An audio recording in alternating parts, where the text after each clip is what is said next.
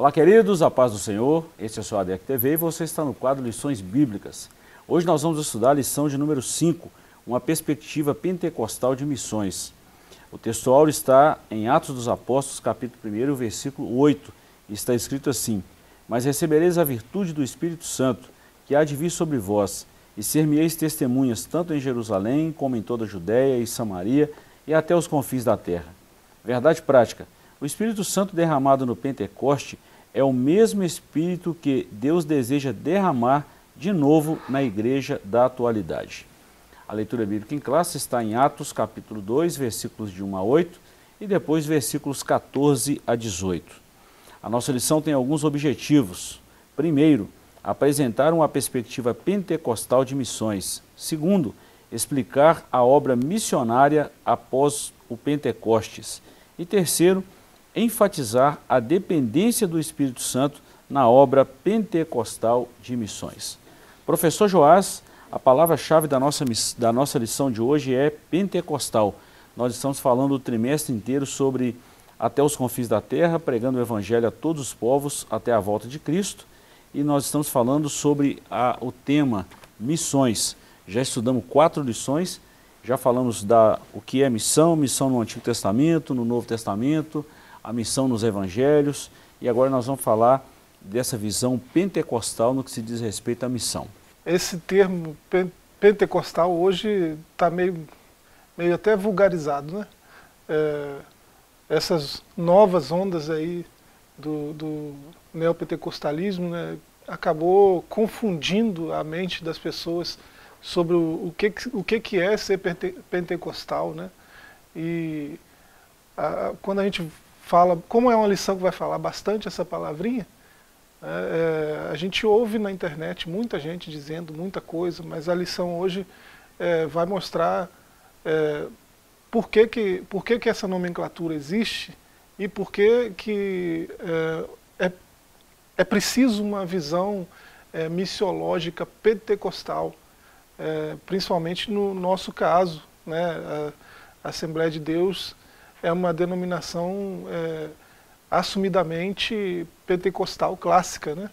É, então, é, tem muito assembleiano que não entende é, a, a, base das doutrinas da Assembleia, apesar né, da nossa declaração de fé estar tá aí, apesar de nós termos uma tradição extensa de escola dominical, né, e aí tem tem muitos é, assembleianos que ficam ouvindo esses blogueiros na internet e resolvem, não, agora eu sou unicista, agora eu sou cessacionista, né? agora eu sou isso, sou aquilo, porque fico ouvindo é, esses blogueiros, né, que é, desses que eu citei aqui, é, são, me parece, né, cristãos desviados do verdadeiro cristianismo. Porque o verdadeiro cristianismo abraça é, o evangelho de Cristo, que deixou, ele mesmo, o próprio Cristo, deixou bem claro que enviaria alguém, né, um outro consolador da mesma essência, igual a ele, Deus, Deus igual a ele, que é, levaria essa missão que ele veio é, fazer adiante, né, na vida, por meio da vida daqueles que ele visitaria. Né, e é, um, um um ponto da história, esses passaram a ser chamados de pentecostais. Verdade. E por se falar em, em, nesse movimento pentecostal, professor, olha o que diz a nossa introdução. A característica notável do movimento pentecostal, desde o seu início, na virada do século passado, tem sido a paixão por evangelismo e missões. Nessa lição, estudaremos algumas características que marcam o trabalho pentecostal em missões, uma marca da obra do Espírito Santo nesses últimos dias.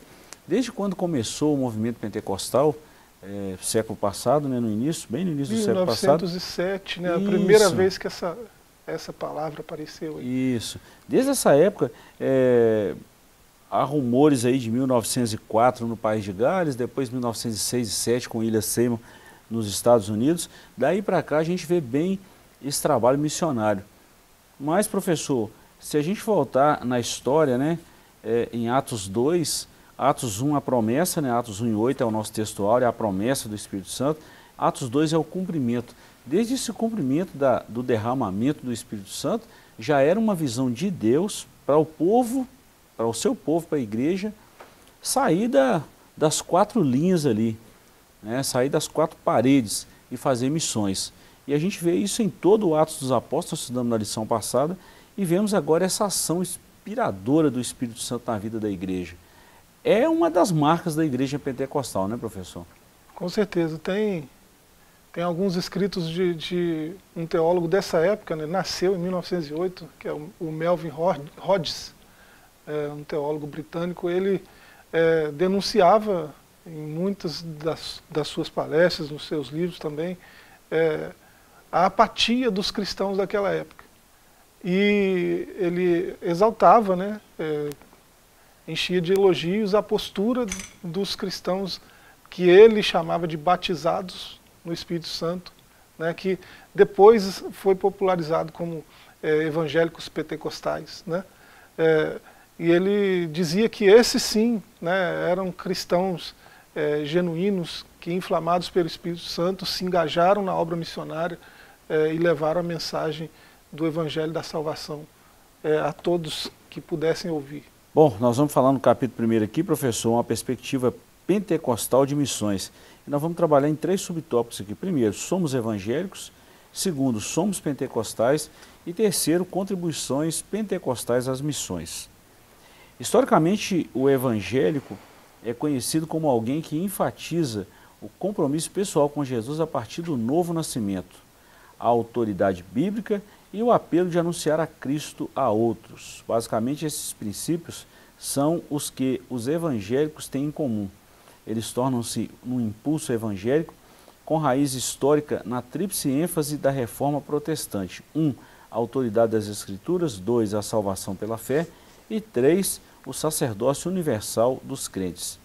Então, de acordo com o missiólogo Paul, eh, podemos dizer que o movimento pentecostal contribuiu com esse impulso evangélico descrito acima. É, a gente vê aqui, professor, bem nesse tópico aqui, é, falando quem, quem são os evangélicos, quem somos nós, né? É, algumas características do povo evangélico. Havia muito preconceito sobre essa palavra um tempo atrás, hoje já virou quase que um status, né? E perdeu a sua essência em muitas comunidades cristãs, Sim. e a gente precisa falar sobre isso um pouquinho é, evangélico é aquele que abraça o evangelho né, e defende o evangelho e vive o evangelho. É, então tem essas marcas aí, desde é, da, da reforma protestante, né, é, algumas, algumas marcas têm sido colocadas, né, marcas históricas, alguns pontos como esses aí, e depois é, via, foram se acrescentando outros, né, como é, o apreço pela ortodoxia, é, a coinonia, né, o, o, ecumenismo, a comunhão né, dos cristãos, é, o evangelismo e missões, a dedicação né, e o compromisso. É, e a, a, a, o evangelismo, a obra missionária, é, desde então, né, isso desde, a gente vê desde o começo da, da da história da igreja, e a gente viu aqui em lições anteriores, até no Antigo Testamento, isso era previsto, né, o alcance de todos os povos.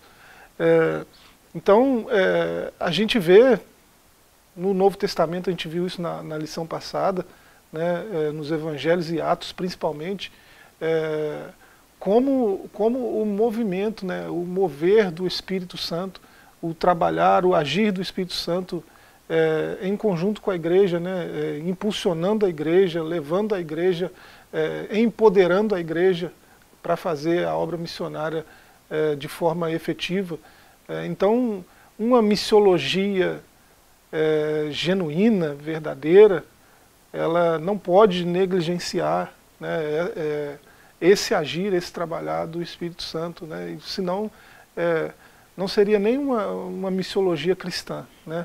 É uma missologia que despreza esse, esse agir do Espírito, é uma missologia fraca, né? é uma missologia sem base é, sólida na Escritura, porque, de acordo com o que a gente viu aqui nas lições anteriores, principalmente, né, nas duas últimas lições anteriores, é, é esse, esse evangelismo, essa missão de Deus que foi confiada à igreja, de alcançar todas as nações, todas as etnias, todos os povos, com a mensagem da salvação, ela, ela é sempre motivada, movida, impulsionada e até recebe as ferramentas para fazer né, essa missão por meio do, da pessoa do Espírito Santo. Então, não dá para deixar essa pessoa de fora. Né? Não dá para, é, parafraseando aqui o surfista, né, Francis Chan, não dá para deixar esse Deus esquecido. Né? É, o, o, Espírito é essencial para o fazer missionário, né? porque é ele que é, dá poder para a igreja para falar, é ele que lembra as Escrituras, lembra todas as palavras que o Senhor Jesus falou, é ele que nos dá ferramentas, né? Às vezes, às vezes a gente vê ao longo da história ferramentas até culturais, de língua, né, de arte. O Espírito vem pra, sobre a pessoa para ela fazer arte. É porque isso vai, é, vai redundar no bem da missão. Né? Então, é, e a gente vê, é incrível que a gente já via vislumbres disso no Antigo Testamento. Né? É, o Espírito vindo sobre Bezaleel né? e, e ele fazendo arte por causa disso. É, então é, a gente vê isso ao longo da história da igreja também. Né? O senhor falou aí o, o William Seymour, é uma igreja que a, as pessoas se convertiam né, com, a, com a mensagem do Evangelho e um piano encostado lá, sem ninguém para tocar, porque não tinha músico, o Espírito vinha sobre alguém. Esse alguém é, parece estranho para nós falar isso, né? mas é, a, o Espírito o Espírito Santo de Deus dá as ferramentas que forem necessárias para que a missão seja levada adiante. Isso inclui, às vezes, uma capacidade linguística que a pessoa não tinha, uma capacidade artística que a pessoa não tinha, se, não teria se não fosse o agir do Espírito. Então, é, hoje, dizer isso, é, é até, até para nós, é, nos causa um, uma certa estranheza por estar dizendo assim, né, com essa tranquilidade, é, coisa que a gente já viu acontecer, mas a gente tem medo de dizer porque as pessoas, é, até as pessoas perto de nós não estão prontas para essa discussão. Né? É, pessoas céticas ao mover do Espírito, pessoas que chegam a dizer publicamente que é, não faz mais sentido isso que a gente lê na Bíblia, que o Espírito não age mais assim, que Deus não é mais assim, Deus não trabalha mais desse jeito. É um, é um deísmo moderno, né? É, a pessoa se diz crente, mas ela na verdade é, um, é uma pessoa deísta. Ela acha que Deus é, há um Deus sim, mas ele está muito distante, não tem preocupação nenhuma com o que está acontecendo aqui. Bom, professor, é, quando a gente fala dessa questão somos evangélicos, nós já definimos isso muito bem, né? E eu vou entrar nesse tópico agora, somos pentecostais, tem muita coisa, principalmente no finalzinho da sua fala aí, esse termo pentecostal nos referimos ao crente que crê que a experiência do Espírito Santo que ocorreu com os apóstolos no dia de Pentecostes, de acordo com o livro de Atos, pode acontecer hoje também. Ou seja, a experiência com o Espírito Santo hoje não é diferente da experimentada pelos cristãos do século I. É, é muito simples isso, professor. É, talvez alguém, e vamos falar assim, certamente muita gente já viu muita gente falar, é, assim, com muita, muita ênfase e, e muito foco nisso aí, ah, mas Deus não age mais dessa forma, isso foi só para os dias de Atos Apóstolos, esses dons cessaram, as línguas estranhas cessaram, a ação do Espírito Santo foi só para aquela época. É, bom, eu não sei o que seria da igreja pentecostal sem a ação do Espírito Santo no que se diz respeito à missão e ao crescimento. É, eu acho que o melhor parâmetro para se ver e para mensurar e até mesmo julgar esse trabalho e essa ação do Espírito Santo é olhar para as igrejas pentecostais e ver o crescimento e ver a disponibilidade, ver a localidade ou ver a, a, o aspecto geográfico onde essas igrejas estão. Estão em todos os lugares, estão nos altos, estão nos baixos, estão em lugar chique, em lugar é, é com alguma dificuldade desses, desses requisitos. Enfim, quando a gente olha para esse movimento pentecostal, nós vamos ver a ação do Espírito Santo em tudo. Você citou aí na arte, é, vamos falar assim, no que se diz respeito a tocar instrumentos, em recurso financeiro, a gente vê isso, o Espírito Santo agindo em Atos dos Apóstolos, vê hoje também.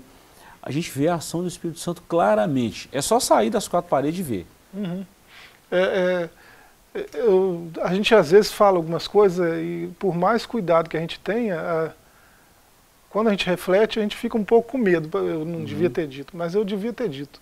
Né? A gente não está aqui é, dizendo de forma pejorativa, imputando em qualquer pessoa uma, uma sei lá, uma, uma, uma etiqueta assim, desviada. Não. Uhum. Né? Quando a gente diz que um cristianismo né, que exclui o, o Deus Espírito Santo, né, é um cristianismo desviado do cristianismo verdadeiro. Uhum. Quando a gente diz isso, a gente é, está respaldado no que a gente encontra na Escritura e no que a gente vivencia na prática é, depois de tantos anos de cristianismo, vivendo a, a, a experiência cristã, a, a experiência missionária.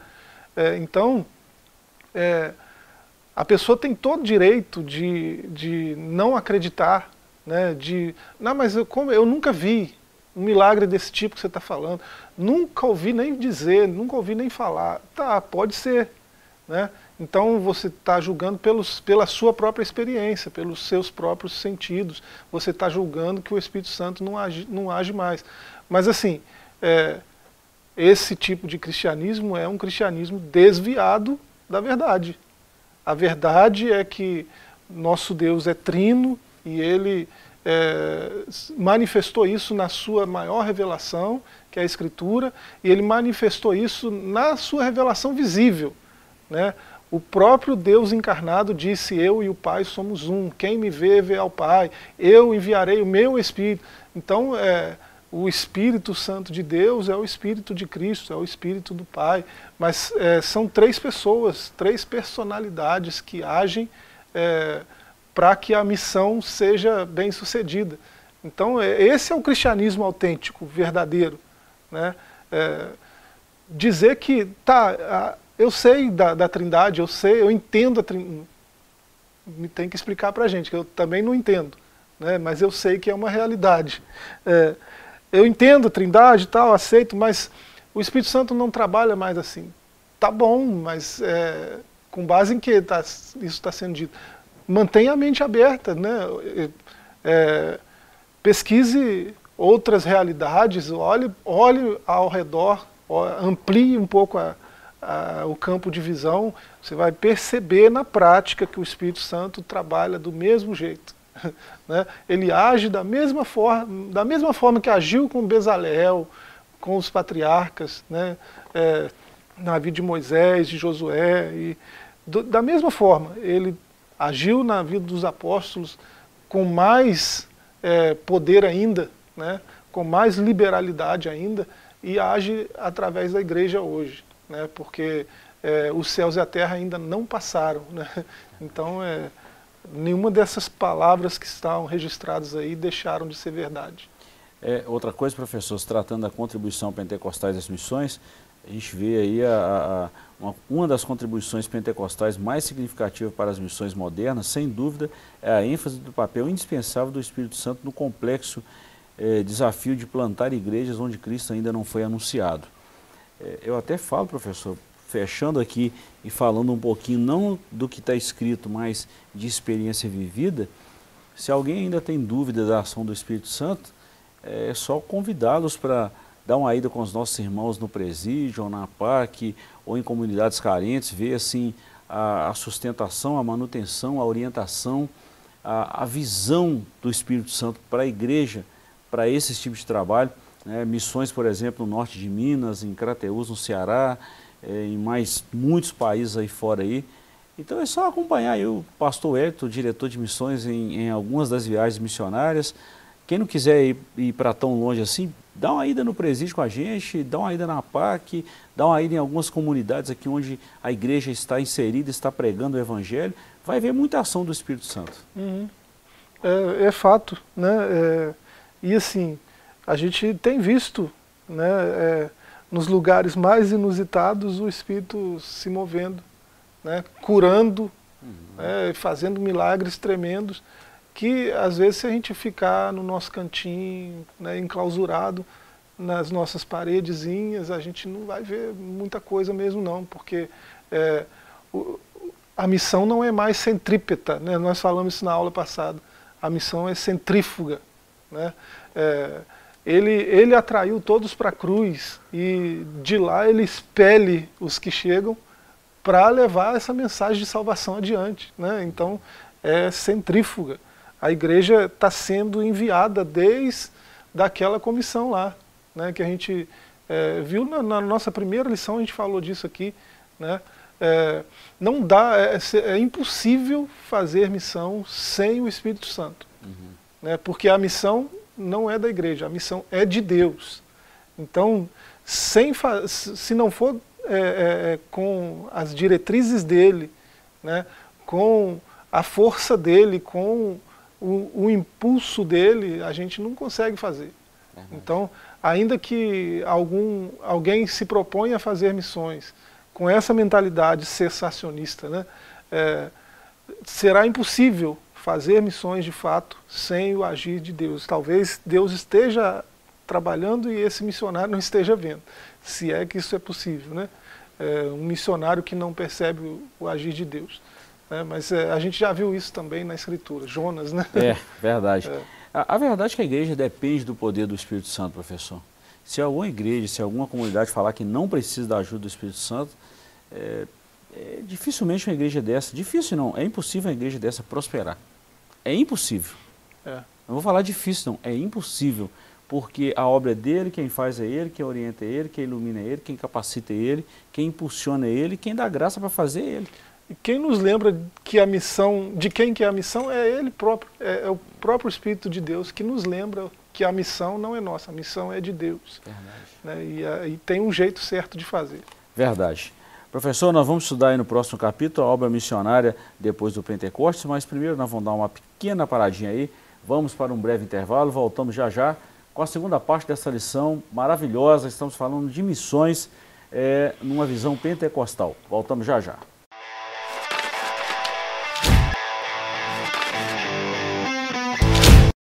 Estamos de volta com a DEC TV. Hoje, professor, nós estamos falando da lição de número 5, falamos aí da visão ou da perspectiva pentecostal de missões, é uma visão mesmo pentecostal aí no que se diz respeito a missões. Nós encerramos o capítulo anterior, professor, falando é, que uma igreja, uma comunidade que não depende ou que não fala, que não expressa, né, que depende da ajuda do Espírito Santo, está fadada ao fracasso, né, vai, vai lutar sozinha. E sozinho ninguém subsiste no mundo espiritual. Precisamos da ajuda do Espírito Santo. Agora no capítulo 2 e 3, nós vamos estudar esses dois tópicos aí, a obra missionária depois do Pentecoste e a ação do Espírito Santo e a obra missionária. E a gente vai falar isso nos dias atuais. Bom, professor, nesse capítulo 2 aqui, a causa da obra missionária da primeira igreja. Ponto 2, a expansão missionária da primeira igreja. E ponto 3, Deus não faz acepção de pessoas. Depois do Pentecostes, ali bem no início ali de Atos 2, a gente vai ver em Atos 3 Pedro chegando ao templo para orar e acontece um milagre e logo em seguida uma conversão muito grande. Já no dia de Pentecostes foram quase 3 mil almas. Pouco tempo depois, a Bíblia fala um número de 5 mil. E a gente vê a, a causa da obra missionária da primeira igreja foi exatamente é, a palavra de Jesus, né, que eles seriam testemunhas em todos os lados. E o Espírito Santo impulsionou para que isso acontecesse, que ele é Deus. Segundo, professor, a expansão, por causa dessa perseguição que começou, por causa da ação do Espírito Santo na igreja, a igreja ela foi obrigada a sair das quatro linhas de Jerusalém. Paulo e Barnabé foram os primeiros, depois Paulo e Silas, Tim, é, Filipe pregou o evangelho em Gaza, né, na faixa ali naquele, no meio de Gaza, Azoto, e incendiou Samaria, a gente sabe disso, né? E por causa disso, nós vemos uma promessa de Deus que ele não faz acepção de pessoas. E por causa dele não fazer acepção de pessoas, o Espírito Santo está é, em todas as partes impulsionando a igreja. Então nós vemos aí que depois do Pentecoste a obra não parou, o Espírito Santo também não parou, professor, ele é Deus. É, é, é interessante o, o, registro de Atos, diz que todos esses missionários que o senhor citou aí eram cheios do Espírito Santo. Verdade. É, a gente vê o primeiro, o primeiro deles, uhum. quando você quer entender uma verdade na Bíblia, olha para a primeira primeira ocorrência dela né, uhum. na, na, escritura.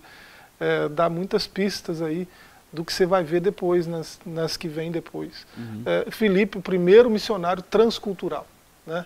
foi, foi levado pelo próprio Espírito de Deus, foi conduzido até um, um africano que precisava ouvir a mensagem. Né? E lá ele pregou a, um africano que estava com a escritura aberta, né? Estava é, com, com o texto de Isaías e não estava entendendo nada. E Deus levou, o Espírito de Deus levou é, Felipe lá para pregar para ele. E ele veio a se converter e a se batizar. Então, o primeiro missionário transcultural, Felipe. Né? E você vê o texto de Atos dizendo que Felipe era um jovem cheio do Espírito Santo de Deus. Né? É por isso que era bom missionário. Né? Não dá para fazer missões sem o Espírito. É, é, até as promessas que tem para o avanço missionário, né, dos sinais que seguiriam, né, os que crescem, é, isso isso tudo só é possível pelo agir do Espírito. Né? Um missionário que é, não, não, não vê esses sinais, não vê é, o trabalhar de Deus através do Espírito, trazendo cura, trazendo libertação, né? trazendo alívio ao sofredor, né? é, esse missionário está é, negligenciando um aspecto básico da missão, que é o agir do Espírito. Né? Então, é, não dá para sair é, para fazer a missão sem, sem a presença dele com o missionário, né? não tem como. É o que a gente está tá falando aí desde o começo. Né? Então, é, é assim como foi com Felipe, todos esses outros aí, você vê o Espírito Santo. É, Pedro, quando, quando diz, nós não temos dinheiro, não temos prata nem ouro, né? mas o que a gente tem né? É, o que eu tenho eu te dou. E quando estendeu a mão, o, o paralítico, né? o, o coxo, é, ele dá um salto e entra é, pela, pelo, pela congregação, né? pela, porta formosa lá. Né? Ele entra é, adorando e louvando a Deus, porque ele não, não, ele, era impossível que ele entrasse antes, como coxo. Né? O piscear não pode é, o, que, o que manca, o com defeito, né? o coxo não pode entrar no lugar santo. Uhum. Né? E é a primeira vez que ele estava fazendo isso na vida.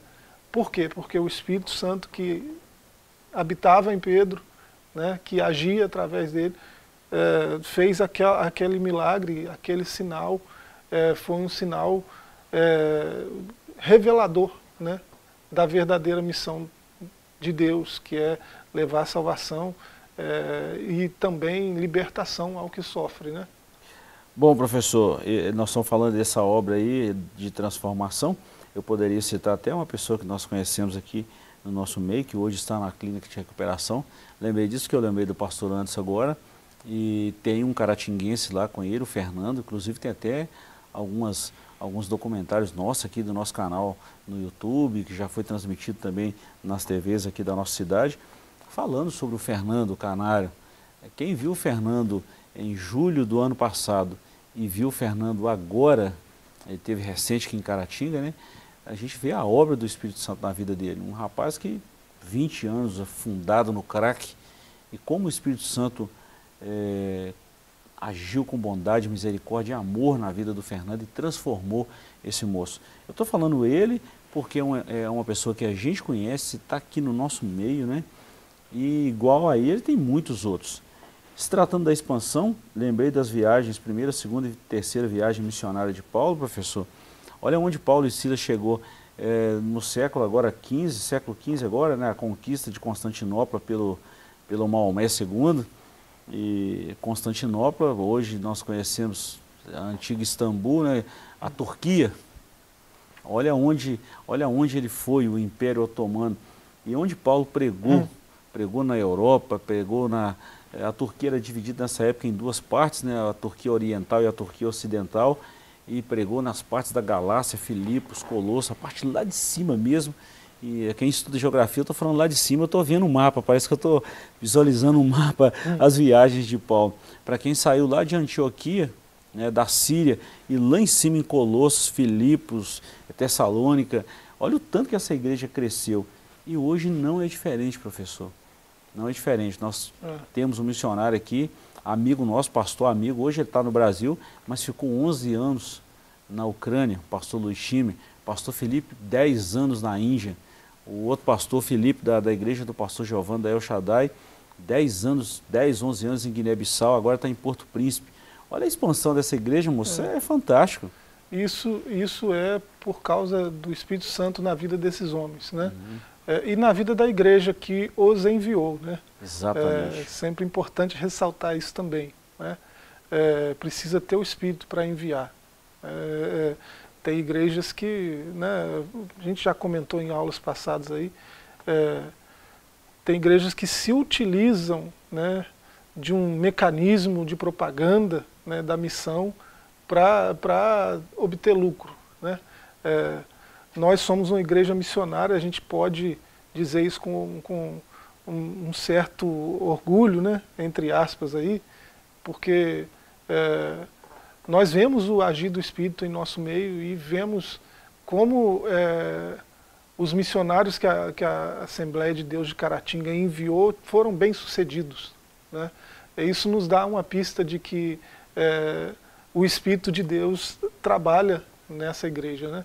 É, então, é, você vê, fala dessa expansão aí, você vê em Atos 1,15 eram 120 crentes. Né? É, em Atos 2, 40, 41, já são 3 mil. Em Atos 4, verso 4, já são 5 mil. Uhum. Né? Quando você chega lá no Atos 16, o mundo inteiro da época já, já conhecia o Evangelho. Né? É, já tinha igrejas estabelecidas, funcionando. Né? Então, é, é, é, o mover do Espírito que causa isso. Né? Sem o Espírito Santo, isso não seria possível. E Atos dos Apóstolos já foi chamado por, por muitos de Atos do Espírito Santo, por conta disso mesmo, né? por é. conta é, dessa evidência é, do agir do Espírito na obra missionária. Professor, se a gente for contar testemunhos aqui do que a gente viu e vê até hoje, é, eu estou falando aqui, já dei algumas pistas aqui da obra missionária da igreja aqui em Caratinga e pertinho de nós aqui, é, Para quem conhece aí, o pastor Edson e o pastor Eliseu teve recente agora, pouco menos de uma semana, no campo missionário no norte de Minas, e os relatos são maravilhosos, uma terra praticamente improdutiva, e Jesus salvando, curando, batizando com o Espírito Santo e a obra crescendo.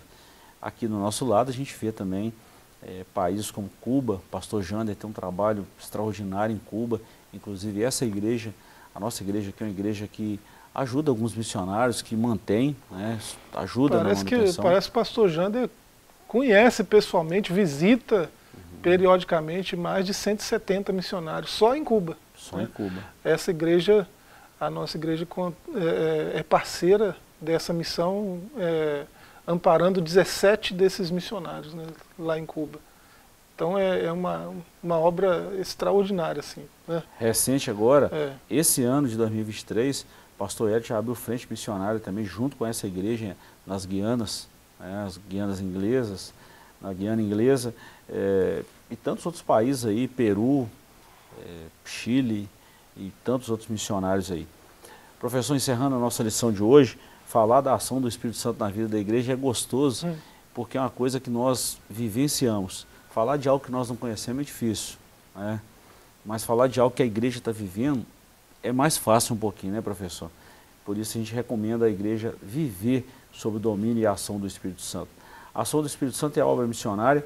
Ponto 1, um, a função do Espírito na obra missionária. 2, o Espírito Santo capacita para a obra. E o ponto 3, Deus age por meio do Espírito Santo. Professor, a, ação, a função do Espírito Santo é, é exatamente encher o crente e direcionar esse crente para fazer a obra missionária. Já o Espírito Santo capacita além do Espírito Santo encher a vida do crente, ele capacita para a obra. Você já citou aqui dois homens no Antigo Testamento na construção do tabernáculo. E, além do Espírito Santo encher, capacitar, guiar e prover, Deus age pelo Espírito Santo. O Pai, nós estamos falando de Deus ou Pai, né? É. que o Espírito Santo também é Deus. É, a gente a está sempre falando aqui que Jesus é, é paradigma para nós em qualquer coisa que você possa imaginar. Né? E é, isso é verdade também como missionário. Né? Ele, ele foi o primeiro missionário enviado por Deus. Né? É, Deus, Deus deu o seu próprio filho para a obra missionária, de tanto que ele ama a obra missionária, né? É, de tanto que ele ama a missão é, de salvar, de salvar vidas. Então, é, nesse modelo né, de Jesus, a gente vê essa capacitação do Espírito no próprio Senhor Jesus, né, no próprio é, Deus encarnado. Porque você vê, é, há um, um silêncio na narrativa histórica do Jesus histórico, né, dos 12 anos até os 30. Né? Que silêncio é esse? Né? É, porque ele começou a trabalhar na missão de forma efetiva, né? porque é, esses anos todos foram de preparação para ir né, à missão, é, ele começou depois que o Espírito veio sobre ele. Olha, olha Lucas 4, né, quando João o batiza, o próprio João vê e algumas pessoas testemunham isso no Evangelho, é, ele vê o, o, Espírito de Deus vindo sobre Jesus e ele ouve a voz do Pai falando, testemunhando de Jesus. Né? Esse é o meu filho amado. E, e João tem plena convicção. Né? É, e em Lucas 4 você vê Jesus dando esse testemunho também. Né? Ele me ungiu. Ele me ungiu. Né? Ele, ele enviou sobre mim o Espírito né, para que eu possa proclamar liberdade, né, para que eu possa fazer a missão, né, proclamar liberdade aos cativos, é, libertação, né, é, livrar da angústia né, espíritos que estão é, aprisionados a ela. Né, então, é, a missão de Deus na vida de Jesus é, é vista a partir do derramamento do Espírito, a partir da visitação do Espírito sobre ele.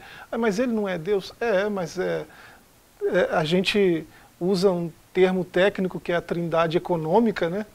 Nesse momento da história, da eternidade, né, ele, ele é Deus, mas há uma economia aí, né? Ele deixou lá, houve a kenosis, ele deixou é, é, esses atributos de Deus lá, ele não deixou a natureza de Deus, ele é uhum. Deus. Uhum. Mas nesse momento da história, ele é um homem, né? preso a, ao tempo, ao espaço, preso a um corpo é, que, que sofre, que pode se deteriorar. Né? É, então, é, por isso a trindade econômica. Ele precisava do Espírito para ser impulsionado para a missão, para fazer a missão de forma efetiva. Né? E se ele precisava, e nós? é muita arrogância dizer que não, o Espírito não faz mais isso, não trabalha assim tal. É muita prepotência nossa. Né? Quando você fala de é, é, econômico, né, nós não estamos falando de ser miserável, de, nós estamos falando ah, de gestão. Né? É. Paulo usou muito essa palavra econômica, é, tanto em 1 quanto em 2 Coríntios, ele fala muito disso, que a igreja é dispenseira. A igreja, ela trabalha a economia de Deus, ela é dispenseira. Ela vai lá na dispensa, pelo Espírito Santo, hum. vê a necessidade de um outro ser humano pecador, vai lá na dispensa de Deus, pega e abençoa essa outra pessoa. É nesse quesito aí que Paulo, Paulo fala dessa economia. Né? E Deus gosta disso, né, professor? Ele poderia muito bem mandar um anjo do céu e pregar o evangelho, mas ele quis usar nós, de homem para homem, de ser humano para ser humano. É, e, e, Jesus se sujeitou né, a, a, todas as autoridades, se sujeitou em tudo ao Pai e ao Espírito.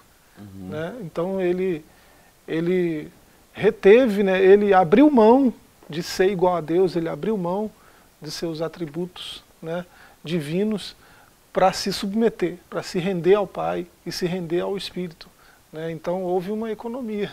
Ele, ele, de certa forma, geriu né, muito bem né, é, essas, esses atributos né, e ele é, deixou eles lá né, e, e, só agiu, só fez os milagres que fez, só profetizou do jeito que profetizou, não é porque ele está usando os atributos, não, é porque o, Deus está habitando nele, né? Deus uhum. Espírito.